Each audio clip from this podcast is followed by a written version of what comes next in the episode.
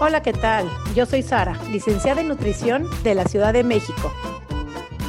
Hola a todos, yo soy Noé, coach de comer intuitivo de Argentina. Y juntas hacemos coma y punto. Porque comer debería ser así de fácil. Coma, y, punto. Bienvenidos a un episodio más de Coma y Punto. La verdad es que en las últimas semanas, no sé cuándo estarás escuchando este episodio, pero hemos grabado muchísimos episodios con Sara y es tremendo lo que hemos aprendido, la gente que hemos conocido y hoy no va a ser la diferencia. Vamos a tener también una invitada de lujo, cinco diamantes, como siempre decimos. Sari, ¿cómo estás? Nos preparamos para hoy.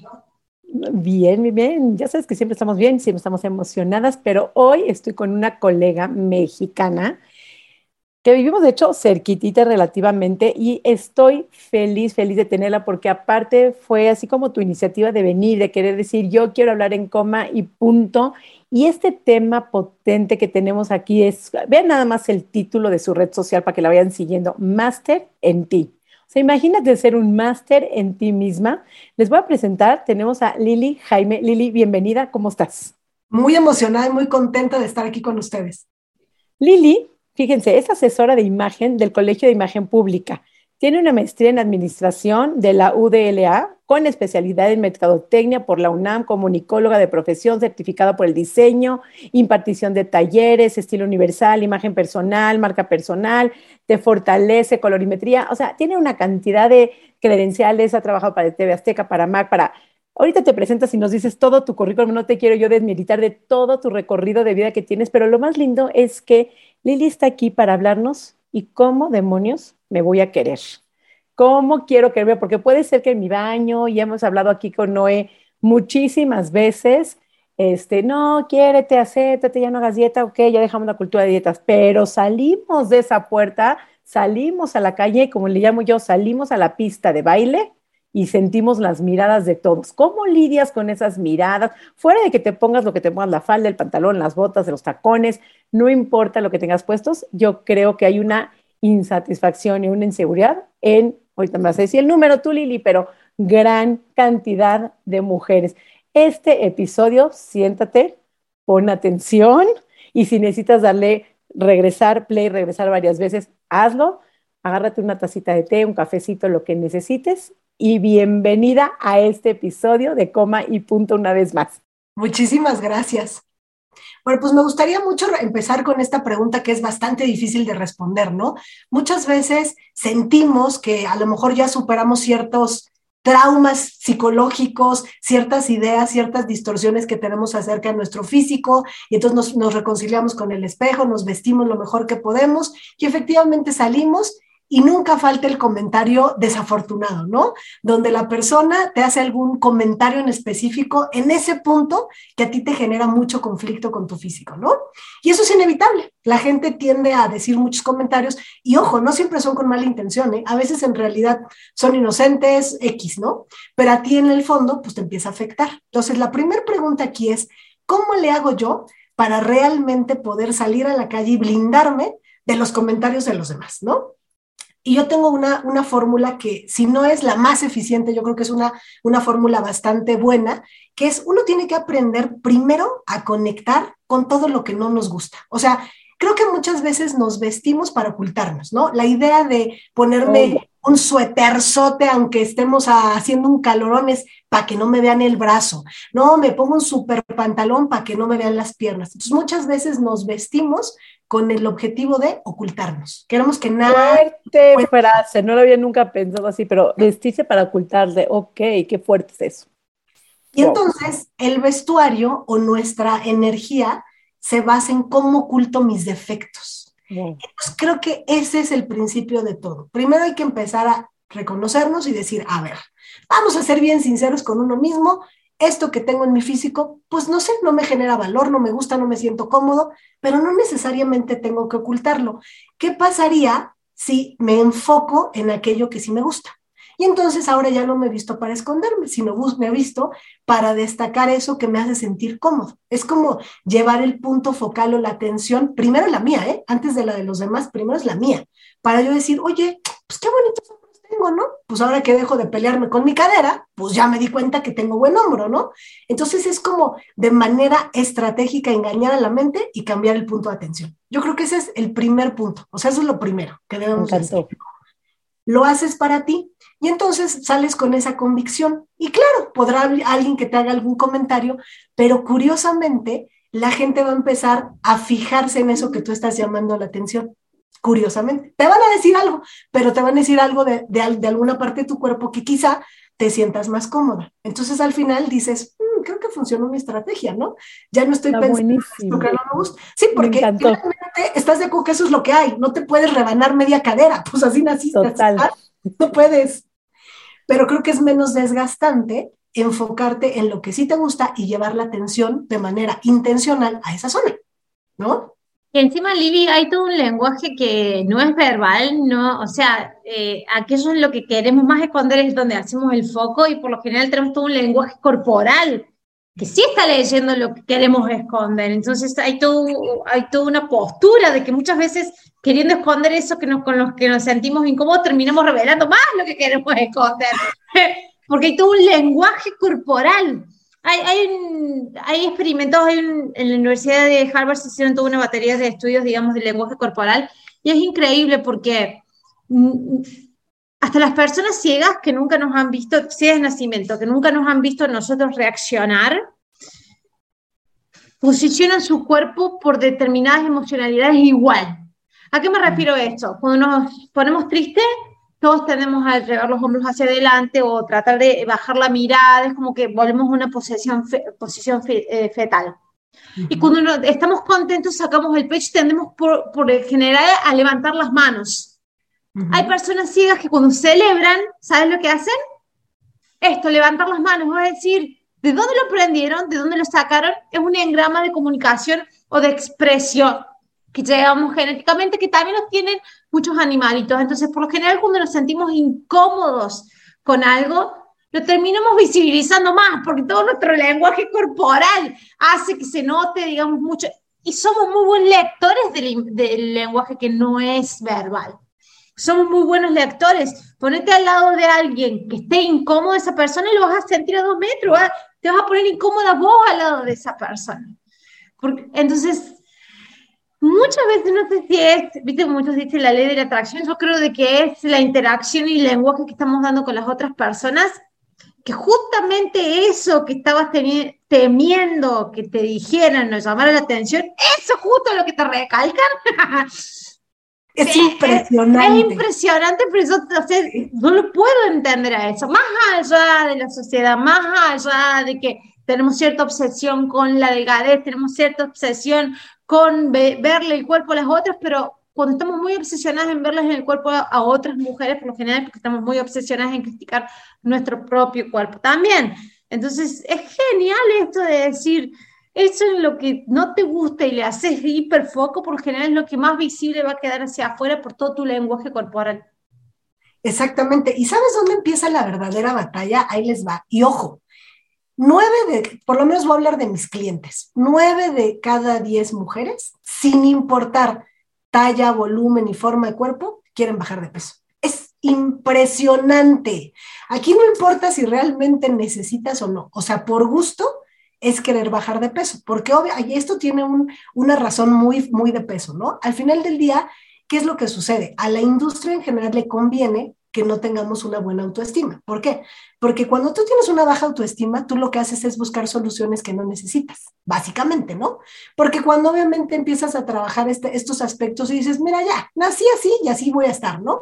Y empiezas a aceptarte, empiezas a consumir menos. Entonces, la idea es tener un bombardeo de cómo hacerte que este supuesto, de, porque aparte es un supuesto efecto.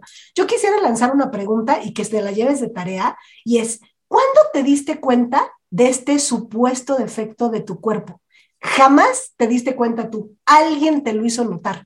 O sea, yo era súper feliz con mi pierna de palo y mi caderón loco hasta que alguien me lo hizo notar y entonces fue como, algo está mal en mí, tengo que cambiar, no, ya, o sea, estoy mal. Y entonces me dediqué años y años, años de mi vida a querer cambiar algo que alguien me dijo que estaba mal.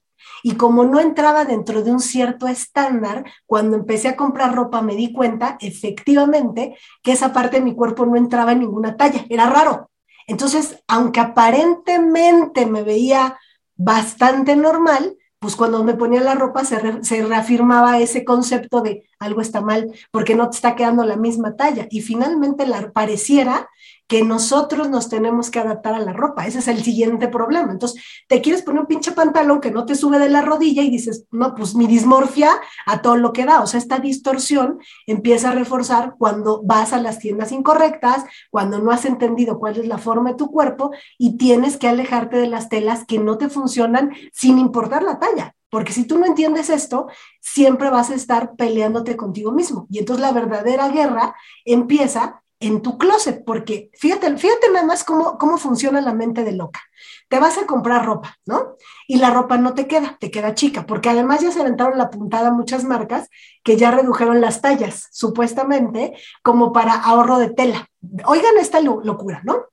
Entonces, en su solución, para contaminar menos, pues ahora sí que reduzco las tallas, ¿no? Y tú así de, ok, entonces ya no entro.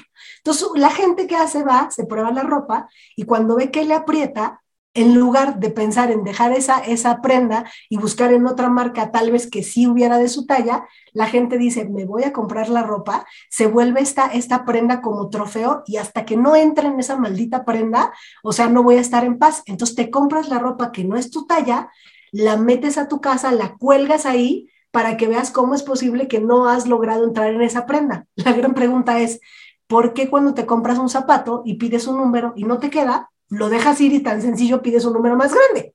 O sea, esa misma lógica deberíamos usar, pero como nadie ha dicho que está mal tener un pie más chico, más grande, pero sí han dicho que está mal ser una talla más grande, entonces por eso viene esta obsesión. Entonces imagínate, te llenas de un closet de ropa inservible y entonces cada que te quieres vestir sales deprimido, peleado contigo mismo y pues obviamente ya lo que te digan ya es lo de menos, tú ya de verdad estás con, con toda esta este desgaste emocional, pues porque nada te queda, prácticamente tu closet es inservible. Uh, qué fuerte. Es de lo más fuerte que he oído, está horrible. Pero fíjate ahorita que estás diciendo del zapato, yo siempre soy de la talla 9, no sé en los 20 como sean, pero yo soy de, aquí en Estados Unidos del 9 siempre. Y si un zapato que es talla 9 no me queda, en mi mente registro que el, zapato es chafa. Que o que no está correcto, que el zapato está mal o que la ley de talles está mal. O sea, yo en automático digo, no me compro ni por nada un zapato, aunque el 10 me quede bien, o el 11, o el 12, o el 8, no me importa. Pero no, o sea, no me atrevo a comprarme un 8, digo, este zapato es, ha de ser una chafada porque no está alineado, porque yo sé que soy muy 9 de toda mi vida, pero ¿cómo somos con la ropa? que si no me pongo la talla que siempre soy, porque yo también en mi talla soy, desde toda mi vida he sido la misma talla. Y si en alguna ropa eh, cambié de talla, no, pues es que no, la que no sirve soy yo. Porque claro, no pienso que la marca está chafa, la que, la que sí no sirve soy yo. Así es que, ojo, no sé si están escuchando, todas las que nos escuchen, ojalá que logremos hacer con la ropa lo que hacemos con los zapatos. O cambio de talla, o me pongo el zapato, o digo, está chafa esta tienda, porque. Y yo tengo exactamente, perfectamente identificadas mis tiendas de zapatos que no me aprieta, que estoy cómoda, que el tacón no se va a romper. O sea, soy muy, muy. Yo soy la que elijo el zapato, pero he dejado realmente que la ropa me elija a mí. Y al contrario, yo tengo que, y hoy en día ya es diferente mi historia, pero hoy en día yo elijo a qué tienda centro, yo elijo con qué ropa y elijo que no me quede apretada. Entonces, y me encantó la frase que dijiste, la tela que te conviene. Hay telas que no son estrechos, que son muy rígidas y que te hacen vivir la miseria picándote apretada o te dan mil calor. O sea, yo creo que todos esos detalles como que también hay que cuidarlos para tener bienestar, porque si estás adentro de una ropa incómoda, una vez más, vuelves a dejar de ser productiva. Y ya sabes que aquí como no es, somos pro de la productividad femenina. No, tienes toda la razón y te voy a explicar por qué pasa esto. El gran problema es que, mira, les voy, a contar muy brevemente la historia de cómo, cómo llegué yo aquí sin darme cuenta. Yo era una persona normal, o me sentía por lo menos bastante normal, hasta por ahí de los 17 años que yo empecé, a, mi sueño de siempre fue trabajar, ¿no? Entonces mi mamá me empezó a llevar a una marca de ropa que donde vendían trajes, o sea, saco, falda, saco, pantalón, eran trajes. Entonces mamá me llevó pues, para que me comprara ropa y me pudieran contratar, tener una buena imagen, ¿no? Entonces cuando yo llegué inocentemente, pues ya me dan una talla, pues así como que te ven y te dan una talla, ¿no? Y entonces me dan la talla y me queda bien el saco, pero me queda mal el pantalón. Pues obviamente lo lógico es, pues cámbiame la talla, pues no me queda, me queda chico y ya, fin de la historia, ¿no? Y en ese momento me cambian, me vuelven a llevar el traje y yo bien feliz, ah, pues me queda el saco de una, de una talla y el pantalón de otra. Pues ya voy y pago a la caja y me acuerdo muy bien que la señorita me dice, no puede llevarse el, el, así el pantalón y el saco porque aquí se venden trajes. Y yo, pues güey, estoy llevando un traje, pantalón y saco, sí, pero de la misma talla. Yo me acuerdo que cuando me dijo eso me quedé muy impresionada. Y en ese momento, lo que a mí, ahí empezó toda mi locura, porque entonces yo dije, estoy deforme, porque si toda la humanidad compra un traje de la misma talla y soy el único ser al que no le queda, no, pues yo tengo un problema. Entonces dije, no manches, ya estoy mal, ¿no? Ya. Entonces dije, puta, pues cómprate el más grande. Y entonces viví mi vida adolescente como un clavillazo con un sacote para que me quedara el pantalón, porque en mi ignorancia no se me ocurría algo llamado sastre modista que me hubieran arreglado la mendiga ropa. Entonces, obviamente, yo, yo sentía que algo estaba mal conmigo. Y entonces empezó mi obsesión. Pero fíjate de una cosa tan estúpida, o sea, de verdad, pero en serio fueron años que yo tuve la obsesión y la obsesión y la obsesión de que algo estaba mal conmigo, no me cuadra, no me cuadra, no me cuadra, ¿no? Y entonces, ¿qué, qué sucedía? Que yo empecé a tener un conflicto con mi cadera. Y entonces yo me dedicaba de así 24/7, ¿cómo le hago para ocultar mi cadera? Y me amarraba sudaderas y entonces mi cadera ya no se veía así, ahora se veía así. Me ponía mayones fosforescentes disque para disimular y entonces todo el mundo viéndome la cadera. Entonces, toda mi energía, todo lo que yo hacía era, eh, pero además yo ejemplifico a la humanidad, ¿eh? Porque eso hace la humanidad. Cuando yo hago una auditoría de guardarropa, yo sé dónde está la dismorfia la gente solo con ver su ropa. O sea, si quieres ocultar el abdomen, te compras unas blusotas casi tipo embarazada. Si quieres ocultar el brazo, es tan evidente, o sea, para mí, pues que lo viví primero sin darme cuenta y luego ya me dediqué a eso. Entonces, ¿qué fue lo que fue pasando? Pues la obsesión empezó a crecer y crecer y crecer y crecer. Y dentro de todas las locuras que se me ocurrían y estrategias que obviamente nunca funcionaban, porque obvio, cuando me veía las fotos me traumaba y decía, bueno, esto va de mal en peor, ¿no? O sea, en lugar de ponerme peso en los hombros, que eran más chiquitos, me ponía todo el peso en la cadera, que era más grande. Pero ahí vino la revelación más importante que le quiero decir a la gente. Cuando yo empecé a estudiar sobre todo este tema, descubrí que existe algo que son los biotipos. Biotipo es cuánta grasa, músculo y hueso tienes. Entonces, resulta que yo tengo un biotipo somático muy combinado. Hay partes que son esqueléticas, partes que son musculosas y partes que son partes muy voluptuosas. Entonces, no solo era un tema de tallas, era un tema de telas. Entonces, cuando yo de verdad descubrí eso, mi alma descansó porque entendí que hay ciertas telas que puedo usar en ciertas partes de mi cuerpo y otras telas en otras partes. obviamente, ¿qué pasa? que empiezas a tener todo este conocimiento de ti mismo, pero ojo, ¿por qué no te sirve la información de Internet? Porque ahí todo es genérico. Y entonces encasillan ciertos estándares y yo no entraba en ninguno porque yo decía, es que aquí es mucho hueso, o sea, eran cosas muy específicas. Entonces tienes que volverte de verdad alguien súper especializado en ti mismo. Te tienes que obsesionar en conocer cada parte de tu cuerpo para entender cómo sacarle provecho, porque, o sea, obviamente, si ya quieres hueso y acá eres grande, pues aquí nunca vas a crecer, obviamente, ¿no? Entonces, cuando tú empiezas a identificar todas estas que yo le llamo particularidades y empiezas a darte cuenta que no hay nada mal contigo, sino que simplemente estás bastante combinado, empieza a descansar tu alma y entonces empiezas a vestirte de una manera correcta y de verdad que la magia sucede porque dejas de obsesionarte en esto que según esto lo tienes muy grande y empiezas a aprender a vestirte de una forma que te veas mucho más estilizado. Primero para ti, o sea, primero hay que resolver a ti, después resolveremos cómo blindarte ante la humanidad que es bastante cruel, pero primero te tienes que blindar a ti mismo. Y curiosamente, cuando tú empiezas a conocer y a, y a sacarte provecho en todas estas partes, como que, como que la gente de alguna manera también deja de fijarte en estos supuestos defectos, que ojo, no son defectos, simplemente son particularidades. Básicamente es eso. Qué tremendo, ¿no? Porque encima, recién recapitulando con lo que decías de la prenda, de que nos compramos prendas erradas y las tenemos como premios y entonces siempre andamos errando, digamos, y en conflicto con nuestro cuerpo porque creemos que la ropa esa no debiera entrar. Hay algo que siempre hacemos y recomendamos hacer con Sari para nuestras seguidoras es de vestirse para el talle que tienen ahora y, y que vayan al placar o al guardarropa y vean eso de que siempre tienen esas prendas a las que tratan de volver y como que las dejan ancladas al pasado. Y, y, cuando le preguntas a las personas de qué es lo que a veces esperan de la baja de peso, esta ilusión que creamos y hemos alimentado de lo que creemos que la baja de peso nos va a dar, te dicen un montón de cosas que se pueden empezar a practicar hoy, seguridad, confianza, belleza, eso se, practica, digamos, eso es algo que vas corporalizando con la práctica diaria, pero una de las primeras cosas que te dicen es, quiero entrar en la ropa que me gusta. Y vos preguntas, ¿es la ropa que te gusta o es el talle que crees que tenés que entrar para sentirte bien con vos? Hasta que empezás a decir esto, ¿has visto estos cambios de gusto de ropa de la gente? ¿Cómo, cómo es en esto de las asesorías? Lo que la gente cree que le gusta vestir, lo que la gente creía que debería vestir y al final se encuentra con esto de que lo, que le realmente le va. ¿Has visto esos cambios? Porque dice, quiero entrar en la ropa que a mí me gusta. ¿Qué significa eso? A veces que no sé ni lo que significa que me quieren decir con la, la ropa que a mí me gusta. ¿Sabes qué significa? ¿Qué pregunta tan importante estás haciendo? La gente se casa con la ropa del maniquí.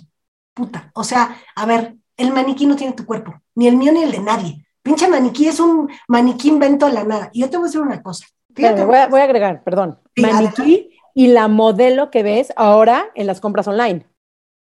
O sea, porque tú quieres que se te vea como la modelo de la compra online o el maniquí en su defecto si vas a la tienda o como está ahí colgadita en el gancho. Exacto. Pero ¿por qué pasa esto? Porque tú no has entendido que hay algo llamado estilo personal. Todos tenemos, esa es otra. La gente dice, no, es que yo tengo que copiar al maniquí porque no tengo estilo. No, todos tenemos estilo. Que no sepas cuál es y por lo tanto no sepas producirlo es distinto. Pero al final el estilo es por qué elegimos ciertas prendas sobre otras prendas. Por ejemplo, a mí una vez alguien me dijo algo de las cosas más pendejas que me han dicho y, y alguien que es, son colegas de la industria estábamos en un curso de lencería, entonces estábamos primero en la teoría y luego fuimos a la tienda. Entonces ya nos empezamos a probar la ropa y pues la maestra nos daba tips. Entonces se me queda viendo y me dice, oye, no entiendo por qué estás traumada si tienes buen cuerpo. Yo dije, ¿qué? O sea, neta me está diciendo eso esta persona. O sea, yo dije, esa, o sea, de verdad no lo puedo creer, ¿no? Y lo que la gente no entiende es que el cuerpo es una parte privada y no necesariamente el que yo tenga un cierto tipo de cuerpo, estoy obligado a exhibirlo. O de lo contrario, si tengo un cierto tipo de cuerpo, estoy obligado a ocultarlo. Ni una ni la otra. Yo tengo que ser fiel a lo que a mí me representa, mi identidad. Si a mí me gusta ser una persona seductora, porque así soy yo, no importa si soy esta talla, esta talla o esta talla, yo podría darle ese toque de seducción a mi vestuario porque tengo el derecho. Claro, eh, aprender a hacerlo de la mejor manera es lo más, lo más sano, es decir, utilizando algo que se adapte a tu cuerpo, sin importar la talla.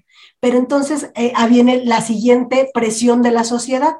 O sea, si tienes un supuesto cuerpo que ahorita está de moda, tienes que exhibirlo. Y si tienes un cuerpo de que avergonzarlo, de que avergonzarte, tienes que ocultarlo, ¿no? Entonces ahora resulta que también hasta en eso van a limitar tu estilo personal. Entonces, ¿qué pasa cuando tú estás obsesionado con el vestuario del maniquí? En tu loca mente piensas que eso es tener estilo y piensas que al copiarlo, tú también automáticamente vas a tener estilo. Y la realidad es que no funciona así. Lo que el maniquí haga bien por el maniquí, a ti te tiene que valer enteramente gorro. Tú tienes que reconocer qué te gusta a ti, cómo te sientes bien y empezar a utilizar esas prendas. Y hay una recomendación que yo doy bien cañona y la recomendación es bien sencilla. Tú cada día que te, o sea, tú debes de tener un closet 100% funcional. ¿Qué es 100% funcional? Toda la ropa te tiene que quedar a la perfección. Si yo me despierto hoy en la mañana y yo me pongo un pantalón y por la causa que sea me aprieta, yo no me pongo a cuestionar de por qué me aprieta, estoy inflamado, ni me justifico, simplemente lo doblo lo hago bolita y lo saco y le busco dueño. ¿Por qué? Porque si yo sigo teniendo ropa, el peso fluctúa y eso es una realidad en todas las personas y más después de cierta edad. No estoy diciéndote ya, déjate a la buena de Dios, simplemente para qué quieres ropa que no te queda. ¿O para qué quieres ropa de cuando ibas en la prepa? A ver, güey, ya, ¿no? Aunque salga Talía en su video diciendo, este vestido, sea, a los 15 años, tú no eres Talía y a ti te vale. O sea, tú tienes que tener ropa que te quede y que puedas usar porque entonces nos empezamos a comparar con vidas irreales que no se parecen a nuestras vidas y entonces empezamos a tener este, esta sensación como de que somos unos flojos, no nos cuidamos, no nos preocupamos. No, es que tienes que empezar a sacar todo lo que te hace daño. Por eso yo hablo de la ropa tóxica. O sea, así como evitas las relaciones tóxicas, a veces la, la relación tóxica la tienes con tu propio closet y tienes que cortarla. Y la única manera es sacando lo que no te queda, sin cuestionar, sin autoflagelarte, ya simplemente cambié, punto, crecí, vete tú a saber qué pasó, lo sacas. Entonces creo que también es mucho, eh, tienes que aprender a soltar y la gente no quiere soltar, como decías tú, no es, te, anclas al pasado y crees que esa ropa era cuando fuiste feliz, es que tú puedes ser feliz siempre como estés, pero es una decisión.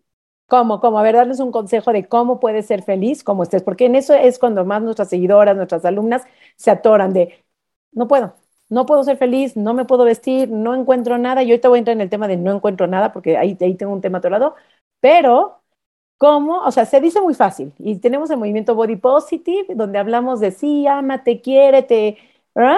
Pero ahí viene la culpa. Si no me amo, no me quiere, entonces no estoy haciendo el trabajo. No funcionó todo mi trabajo con Sari, no funcionó el trabajo con Noé. ¿Sí me explico? Entonces, ahí, ¿cómo? Quiero que des el tip de que quiero que las estemos escuchando increíblemente. Ámate, quiérete, pero neta, ¿cómo? Mira, estás diciendo algo súper importante y vamos a ser bien realistas. Si tu persona haces todo mal, ¿a qué voy a hacer todo mal? Te cortas el pelo, el peor que te queda, porque ojo, no a todos nos queda todo. Entonces, yo me hago el peor corte de pelo, me maquillo con los peores colores que me quedan, o sea, literalmente todo lo que uso está mal. Pero no sé si está mal o bien, o sea, yo creo que me queda bien, porque nadie hace algo para ver si me explico. O sea, yo me pongo un morado y es mi peor color, pero yo creo que se me ve bien, no lo sé.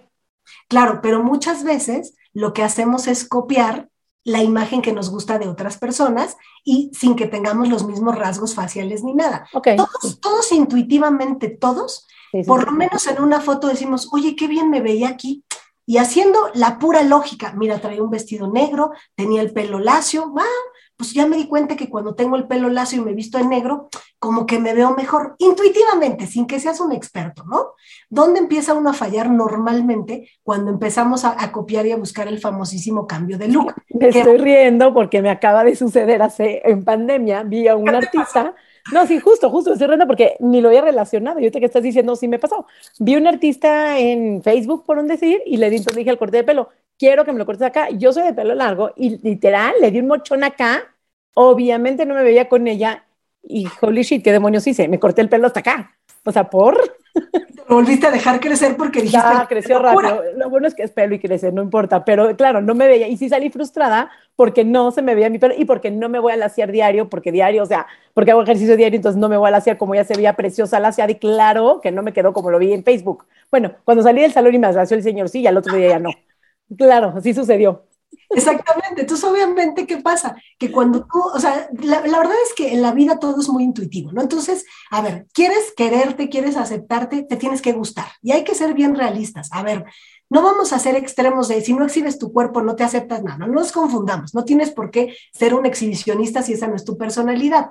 Lo que tú tienes que entender es intuitivamente conectar. Por ejemplo, a ver, oye, me pongo este labial y qué dientes tan blancos, pues es obvio que me queda, o sea, aunque no sepa nada y me pongo un naranja y el diente todo amarillo, pues es obvio que el ah. problema es el color, ¿no? O sea, entonces, ¿qué digo? Pues me compro mi labial fuchsia y me lo pongo todos los días y digo, ay, qué dientes tan blancotes, ¿no? Entonces, tú tienes que aprender a dedicar tiempo a tu persona para empezar a gustarte. O sea, para empezar a ver, oye, me hizo una mata blanca que se me ocurrió y me gustó cómo me veo. Entonces tienes que amplificar eso porque cuando tú te ves en el espejo y te gustas, te empiezas a sentir orgulloso de ti mismo. Y entonces empiezas a decirte palabras como, oye, qué, qué bonita sonrisa tengo, oye, qué piel tan espectacular, tú solo, nadie te está viendo. Te nace porque tú realmente estás convencido que lo que ves te gusta. Por supuesto que no vives en una nube ni se te olvida lo que no te gusta, sino que vuelvo a mi mismo punto. Te empiezas a enfocar en expandir en eso que tienes mejor y que cuando lo ves te hace sentir cómodo. Cuando tú te empiezas a gustar y empiezas a, dedicarte este tiempo para estos pequeños detalles que para ti son importantes, empiezas a reconciliarte contigo mismo porque te empiezas a ver las cualidades. ¿Sabes qué es lo más triste hoy? Que cuando le pones un espejo a una persona enfrente y le dices qué ves, después de media hora de decir todo lo malo, se queda sin palabras para decir lo bueno no saben qué decir porque estamos acostumbrados a estarnos criticando. No, estoy muy viejo. Ay, ya me salió en canas. No, no me había visto con esta luz. Estoy espantoso. Bueno, ¿qué pasaría? Eso ya vimos que no te funciona. ¿Qué pasaría si hoy empiezas a usar ciertas cosas que ves que te empiezan a favorecer y te empiezas a hablar diferente? Ese es el principio, ese es por lo menos un primer paso para que te empieces a gustar y empieces a quererte un poco más. Ese es un paso. No digo que ya con eso se va a solucionar tu vida, pero por lo menos vas a empezar a conectar con algo más positivo. Tú solo, sin necesidad de validación de nadie afuera. A mí no me importa si a ustedes les gustan mis dientes, a mí me gustan porque este labial me hace que se vean mejor. Y a lo mejor a los demás no les gusta, pues que no les guste. Realmente primero es conectar con uno mismo, antes de conectar con los demás, obviamente, ¿no? Bien, bien, bien. Tiene, tiene total sentido lo que decís, Lili. Y lo voy a explicar porque muchas veces dentro de este contexto de cómo y punto y dentro del contexto del movimiento, digamos, del body positive, el body neutrality, donde estamos tratando de sacarle atención a lo estético, no podemos dejar de atender a que existe, existe más, es, es, algo muy nuevo, desde el año 2015, recién los primeros estudios, los más grandes estudios de neurología relacionada a la estética, en el año 2019, que se le dio el nombre de neuroestética. ¿A qué se refiere neuroestética? Si tenemos una inclinación a la búsqueda de belleza. Lo que se entiende cada uno por belleza es una construcción, sí, pero hay mucho de neurológico que ya viene con nosotros en la inclinación de la búsqueda de belleza. ¿Y a qué me refiero con esto? No es solamente una industria como un señor malo que nos quiere hacer sentir mal. Nosotros estamos buscando también una, una, una expresión de esto que viene natural en nosotros. Entonces, de los dos lados, ¿no? Es un mercado que nos trata de hacer sentir mal porque son estrategias de marketing, buscan el dolor de las personas porque eso es lo que hace vender. Bien, pero también hay un consumo. Pues si no, no hubiera mercado, ¿no? No hubiera mercado que no mantenga un consumo. Hay alguien que entiende de que a través de eso, pero no porque se lo, netamente se lo metieron desde afuera. Hay algo muy natural en nosotros que se llama neuroestética, que es la búsqueda de armonías. Es por eso que cuando ordenamos la casa nos sentimos mejor. Por eso que cuando le cambiamos la ropa a un bebé que estaba sucio y le ponemos ropa limpia, hasta nosotros nos sentimos más limpios. Es engramado neurológicamente. Entonces, muchas veces decimos, no le prestamos tanta atención a lo estético para empezar a ser más que un cuerpo, eh, tratar de sentirte bien en la funcionalidad de tu cuerpo y después, pero en algún momento vamos a tener que sanar la parte que también hace encender esa parte de nuestro cerebro que es la parte de la estética, de la belleza, la búsqueda de la belleza en la concepción de cada ser humano que nos hace feliz, nos da un sentido de felicidad. Yo te digo, lo que estás diciendo tiene total sentido. Por eso cuando, fíjate lo que hacemos, cuando aumentamos de peso y creemos que nos vemos mal, lo primero que hacemos es, ya no nos arreglamos, ya no damos esos cuidaditos, nos vestimos todos de negro tapándonos, y es más, nos ponemos de ropa vieja, todo, es como que entramos en esto de, estamos en incoherencia con la belleza, que yo creo que me tiene que dar solamente cuando estoy flaca. Y cuando adelgazo es cuando nos empezamos como a, a añadir esa belleza, es natural en nosotros buscar este adorno. Es re neurológicamente establecido, no lo podemos estirpar de nuestro, de, de nuestro ser porque viene engramado en nuestro sistema nervioso, pero en algún momento también nos vamos a tener que amigar con eso, en entender esto, de que estas pequeñas cosas, esto, una cremita, a unos le va a parecer una tortura, a otros le puede parecer como un cuidado personal, pero este orden, orden de decir, hay una armonía en la ropa, hay como hay una armonía en tu casa, hay orden en la casa, nos genera un sentido de bienestar. Sí, sí. ¿Y, sabes qué? Quisiera, quisiera decir algo bien importante construyendo en tu comentario. Fíjate, después de la Segunda Guerra Mundial había muchos heridos de guerra que tenían muchas amputaciones y entonces sucedió algo que era el síndrome del, eh, del, dolor fantasma. Entonces, ¿cómo rehabilitas a alguien que ya perdió una parte del cuerpo? Entonces hicieron unos experimentos con un espejo, donde metían, vamos a suponer que había perdido media parte del brazo, entonces metía, digamos, hasta donde tenía el codo y después metía el otro brazo. Y entonces eh, lo que estaban probando ahí es cómo es susceptible el cerebro, como dices, al engaño. Entonces, ¿qué hacía? pues obviamente metes una, mano que tienes, pero tú la estás viendo a espejo. Entonces empiezas a hacer movimientos y aunque aquí no exista nada, tu cerebro está viendo claramente cómo ambas manos se están moviendo. Entonces la gente se empezaba a rehabilitar. O sea, al final del día, el efecto de la ropa y el efecto óptico es clave para esta reconciliación con uno mismo. Porque yo, yo de verdad no, no quiero exagerar, pero yo he visto cuánta cantidad de clientes que si ellos se asumen que tienen unos hombros muy grandes, y eso les genera un conflicto y se visten de modo que parecen una V invertida. No es que ningún cuerpo sea mejor, simplemente en su mente eso creen, se visten en función de eso. Y en el momento en el que tú les cambias solamente la prenda y ellos visualizan que si hay una cintura a su proporción, a ver, si queremos compararnos con el 60 que nos metieron de cintura, nadie la tenemos. Yo he medido hasta niñas de 12 años y no he conocido más que una persona que tiene 60 de cintura. Nadie más, ¿eh? Nadie. Y es una persona petit, fisicoculturista y bla, bla, bla. Entonces, ¿qué pasa? Que en ese momento, cuando tú te das cuenta que existe una cintura, sin descontextualizar una cintura para tu proporción, y ves que la ropa te da una forma distinta, dices, oye, yo toda la vida pensé que no tenía cintura y estaba traumada por eso. No, pues sí tengo cintura a mi volumen. El problema que es que queremos romper todo y decir, ah, quiero las cejas de esa persona y el ojote, pero una naricita. No, güey, es que todo va en una proporción y una estética. O sea, eres una persona enorme, ¿cómo quieres tener un piecito? O sea, es que la, naturaleza no se equivoca pierdes balance. Desafiamos a Dios muchísimo y normalmente lo que tenemos mal es que lo hemos modificado de alguna manera. De verdad, somos más estéticos de lo ah, que. Pues claro, porque las cirugías cambian todas las estéticas habidas y por haber, y creemos que así es la realidad, la cual no hay. Y quiero retomar un poquito donde te dije que estoy atorada, donde dijo un comentario Noé, donde de veras a veces no hay ropa. O sea, es una realidad que arriba de la XL, o sea, vamos, tenemos que hablar de privilegios, los que están de XL para abajo encuentran ropa, aunque, y voy a hablarles a todas las que son más de XL, no crean que los que están de XL de abajo encuentran también ropa, porque muchas siempre hay el... Es que hay algo, no sé qué pasa y eso tú me vas a decir, hay algo que todas las mujeres decimos, no encontré ropa. Y últimamente me he encontrado con mamás de novias que su peor pesadilla durante todo el proceso de la boda no es la comida, no es el menú, no son las flores, no es el vino, no es la bebida.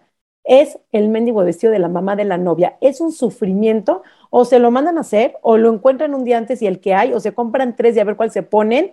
Pero hay algo en nosotras que se vuelve un suplicio encontrar el vestido especial para ese momento, para la cena navideña, para, no sé, hay algo que pasa que nunca hay ropa. O sea, aunque haya muchísimo en las tiendas, te puedes ir todo Mazarica buscar, hay lleno de vestidos, pero no hay ropa. O sea, no hay vestidos, no encontré vestidos para la boda.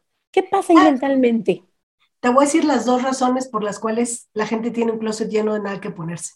Eso. La primera es, no conozco mi estilo y no me conozco. Entonces, nada nada me satisface porque no sé qué estoy buscando. Es, es como subirme un Uber, ¿para dónde va? Pues no sé, pero usted debe un aventón. No, no joda, dígame si va para el norte, para el sur. Entonces tú sales a buscar un vestido a lo güey. ¿Qué? Pues voy a ver qué encuentro. No, no es que no voy a ver qué encuentro. Tú sales con un inventario y con reglas, requisitos, telas. Tú ya vas con una hoja como en el súper y entonces vas a, encontrar lo que buscas. Entonces, primero, no sé ni qué estoy buscando porque no sé mi estilo. O buscas modelos que no tienen tu cuerpo y entonces esperas verte así. O sea, obviamente no. Bien, buen punto. Anótense Anótense esta. Si tú no tienes claro tu estilo, estás perdido, ¿no? Y si tu inspiración no se parece a ti, estás doblemente perdido. Porque yo soy fan de J-Lo. No, ¿de dónde? Más pálida no puedo estar. ¿Cómo voy a parecerme a J-Lo? O sea, también no, te, no hay que jalársela tanto, ¿no? O sea, por lo menos busco una inspiración de alguien que medio tenga una forma similar si fuera el caso, ¿no? Y la segunda cosa es justamente no entender claramente las proporciones del cuerpo. O sea, esto que tú dices de que no encuentran una ropa es verdad. Yo tengo el tiro súper largo y me pongo un pantalón a la cadera y tengo medio cuerpo de fuera. O sea, dices, oye, espérame, pues ¿cómo voy a vestirme así? ¿no? Entonces, yo de plano a mí me viste el Costco, porque es el único que hay ropa para humanos normales, literal. O sea, yo, mi suéter del Costco, ya ahí digo, mira, aquí por lo menos para humanos, ¿no? Entonces, tienes Sí, tienes que empezar a hacer estas estrategias, por ejemplo, Violeta, que es una línea para tallas más grandes, cosas de piel, cosas muy interesantes. También hay que aprender a soltar. Hay marcas que no son para nosotros y uno debe de dejar de visitar esas tiendas porque lo único que hacen es aumentar la negación de uno mismo y el rechazo hacia el cuerpo personal. Entonces, yo sí creo que puede haber un millón de tiendas, pero uno necesita hacer estas tres cosas. Uno, ¿cuál es mi estilo personal? A ver, ¿qué me gusta a mí, no?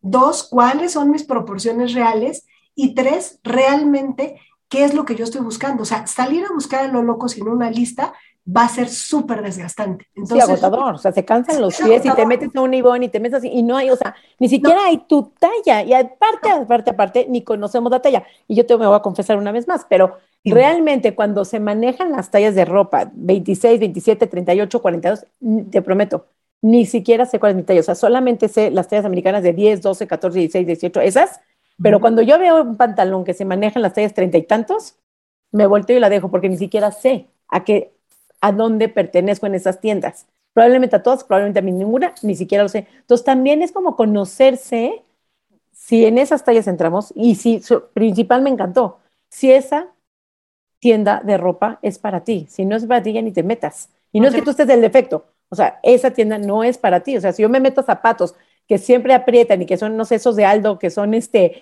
con tacones durísimos, que desgracian el pie, o sea, te lo juro que ni me desgasto en meterme en esas tiendas. Yo tengo mis tres zapaterías que sé que son cómodas, chicha, que encuentras rapidísimo y tienes toda la razón.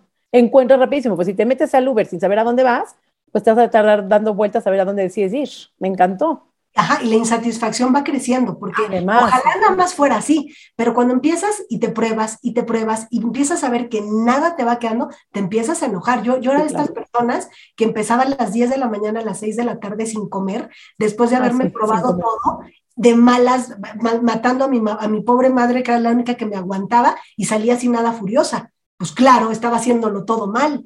O sea, también por eso yo digo, tienes que volverte un experto en ti mismo. El, del salón de belleza no es el responsable de hacerte un buen corte. Él va a ser el responsable de ejecutar lo que tú le pidas. Ya de que te funcione o no, no es responsabilidad de él, al igual que un diseño de cejas, al igual que lo que me digas. Tú también tienes que hacer tu chamba de decir, esta persona soy, esto, esto me gusta, y buscar quién te ayude si no hay ropa de tu talla, también mandarte a hacer ropa ropa con las especificaciones que tú requieres, porque compramos hecho en serie. No nos puede quedar a todos lo mismo si tenemos diferentes proporciones. Entonces también creo que en México no hay la cultura de arreglar la ropa. Todo mundo quiere que le quede a la primera, me queda la cadera y de la cintura no. Mamita, arréglala, las tiendas te arreglan la ropa gratis. Eso es algo que nadie sabe, porque todo el mundo dice, como esté la ropa me tiene que quedar y además la compro sin probármela. No, pues es que tú desafías al universo. No, espérame, pruébatela y arréglala creo que también hay parte de responsabilidad de esta insatisfacción, también de nosotros mismos que no ponemos de nuestra parte. O no hemos tenido la educación. Yo creo que es parte de la ignorancia, porque realmente, ahorita que lo dices, jamás se me hubiera ocurrido que existía la posibilidad de comprarme a lo mejor un vestido un poco más grande y meterle tantito en vez de comprarme una talla menos y, y meter la panza y sufrir. Acabas de dar la máxima de este programa. La ecuación es bien sencilla. La gente, mis clientes se compran un saco que les queda en la cintura y el pecho desbordado. No, te lo vas a comprar en lo más grande y después ajustas lo chico. Pero aquí es al revés. ¿Te quieres rebanar medio pecho, medio estómago? No, es que primero es en lo más grande y luego lo arreglas. Eh, acabas de decir lo que resuelve todo este tema. En conclusión, ese es, hay, hay un comediante, ay, es mexicano, no es Pedro, no sé cómo. ¿Camilla? Sí, es Camilla. Es Camilla, hay cuenta un chiste que dice que cuando van las mujeres a comprar un pantalón, dicen de que, ¿de qué talla eres? Y dice, creo que soy 8, pero tráeme un 6 y un 4 si te dé por... Y dice, sabes que no vas a entrar. En cambio, dice, los hombres tenemos algo con los números, estamos obsesionadas con los números, ¿no? Nos dan... Es como que tenemos una validación con los números, es impresionante. Dice, pero los hombres, dice, comprar pantalla, dice, este tal, ¿qué tal es? 10, pero creo que ahora soy 14, traemos un 18 por las dudas. Dice, dice que los hombres compran así, ¿qué va yo lo, veo, lo veía con mi hermana y con mi papá. Mi mamá iba y le compraba la ropa a mi papá y mi papá decía, no, pero yo creo que yo soy más número, más, trae más números por la duda. Y nosotros tratamos, tratamos del número reducirlo. Es impresionante cómo nos condicionan los numeritos. Tratamos, tratamos de hacer magia y terminamos peleadas con nosotras mismas por tratar de tener ese premio de un número, de, del talle, del papelito que tiene el numerito del talle en la ropa. Es más chiquito. Pero además, no, ahorita que estás diciendo hombres y mujeres, ve la diferencia. Ahorita que estoy, empiezo yo como a comprarle ropa a mis hijos de, de adultos, me noto que a lo mejor ellos son, no sé, no tengo idea de las tallas, pero la verdad es que no, tengo, no, no estoy muy conectada, pero suponte que son talla 28, es por no decir una insensatez, pero bueno. Pero además de la talla 28, que es de cintura 28, porque puede ser de cintura 28, 30, 32, 34, 36, 38, pero además existe de largo, 22, 24, 23, o sea, hay 10 largos y 10 cinturas. En las mujeres, si bien nos va, hay short, regular o long. O sea, no hay el 32, 34 de largo. Si bien te va, algunas marcas manejan el short, regular y long, pero el normal es 12, 14, 16, 8, 10, regular. Y entonces las shorts valieron y las large también valieron. Y entonces nada les queda. Estamos en un nada, pero ve como los hombres sí hay posibilidades de largo y de ancho. Y las mujeres no tenemos ese juego. O sea, me acaba de caer ese viente.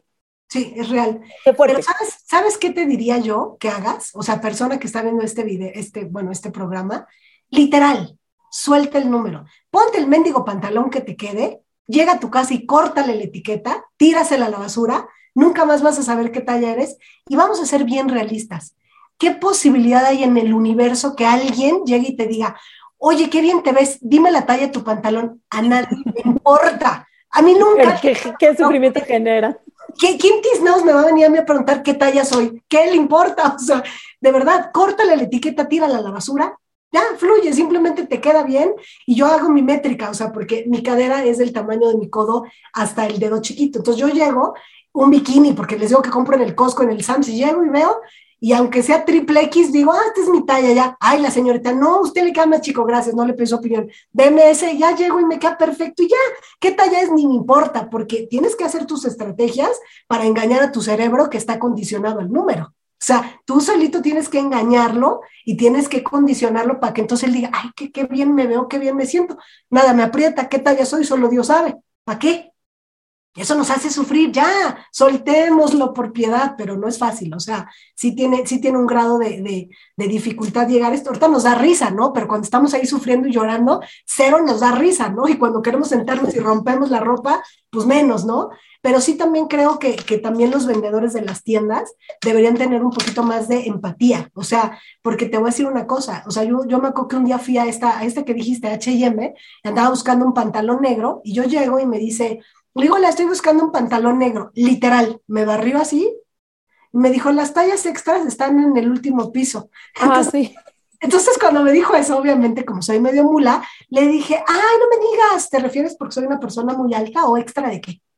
No, pues ya no supo ni qué decirme. O sea, en pocas palabras me dijo, es un bodoque, ¿no? O sea, literalmente fue lo que trató de insinuarme. Entonces, también creo que las personas de las tiendas no tienen mucho tacto que digamos. Entonces, también hay que aprender a reírse de uno mismo no, no tomarnos todos, De la situación, ahorita está recordándome una época que yo estaba buscando unas panties, literal. Y entonces se voltea la señorita muy monamente y atenta, como todos los comentarios prudentes, y nada más me dice, ah, no, es que usted tiene mucha cadera. Y entonces le dije, no, la marca no hace ropas de tallas suficientes, fíjese, es diferente. Entonces yo creo que si agarramos un poquito de humor, al igual que con los doctores, a cuidar con las señoritas que venden la ropa, no atorarnos, y me encantó eso de ver cuál es tu personalidad, cuál es tu estilo y qué tipo te queda, vas a reducir el 100%. Es como ir a un restaurante. Si tú ya sabes que todo lo que tiene jamón no lo vas a comer, se te reduce el 80% del menú probablemente. Entonces coges tres, cuatro cosas y en chic tienes que decidir. Pero si no sabes ni qué se te antoja, puedes estar dándote vueltas horas y horas en el menú para adelante y para atrás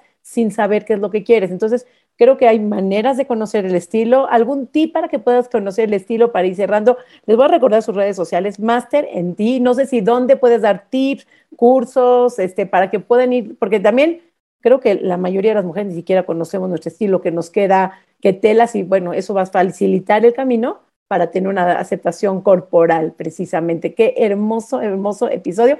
Así que dinos todo lo que nos puedas decir a todos los que estamos escuchando. Ahí les va. Para cerrar, les voy a regalar siete preguntas para identificar un poquito tu estilo. O sea, vamos con el primer, son siete estilos universales y lo voy a hacer muy sencillo y poco cansado. A ver, si tú a lo mejor tienes un estilo mucho más sporty, las preguntas que te haces es, ¿toda la ropa que yo tengo tiende a ser bastante cómoda y se ve bastante natural?